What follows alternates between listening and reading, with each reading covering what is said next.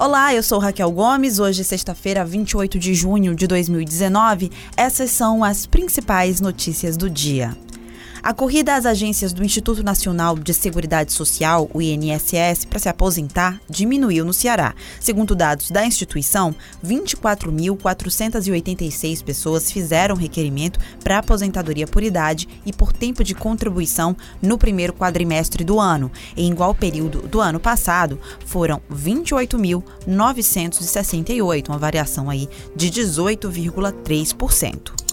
O governo do estado decretou situação de emergência em 20 municípios cearenses por causa da seca. Com isso, pouco mais de um terço dos municípios dos estados estão em situação de emergência. São ao todo 64 municípios, de acordo com a Coordenadoria Estadual de Defesa Civil, a SEDEC. Todos por estiagem ou seca. Entre os meses de março e maio deste ano, o deputado federal Heitor Freire, do PSL, gastou 33 mil reais da cota parlamentar no aluguel de um imóvel na rua Frei Mansueto. O deputado, no entanto, despachava em outro endereço até semana passada, quando deixou as três salas que ocupava no edifício Torre Quixadá.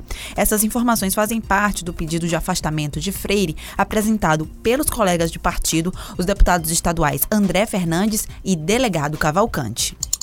O Ceará teve o pior mês de maio dos últimos dois anos em relação ao saldo de empregos. De acordo com dados do Cadastro Geral de Empregados e Desempregados, o Estado teve uma diferença negativa de 1.428 postos com carteira assinada, contabilizadas 30.571 admissões e 31.999 desligamentos. Essas e outras notícias você encontra no povo.com.br.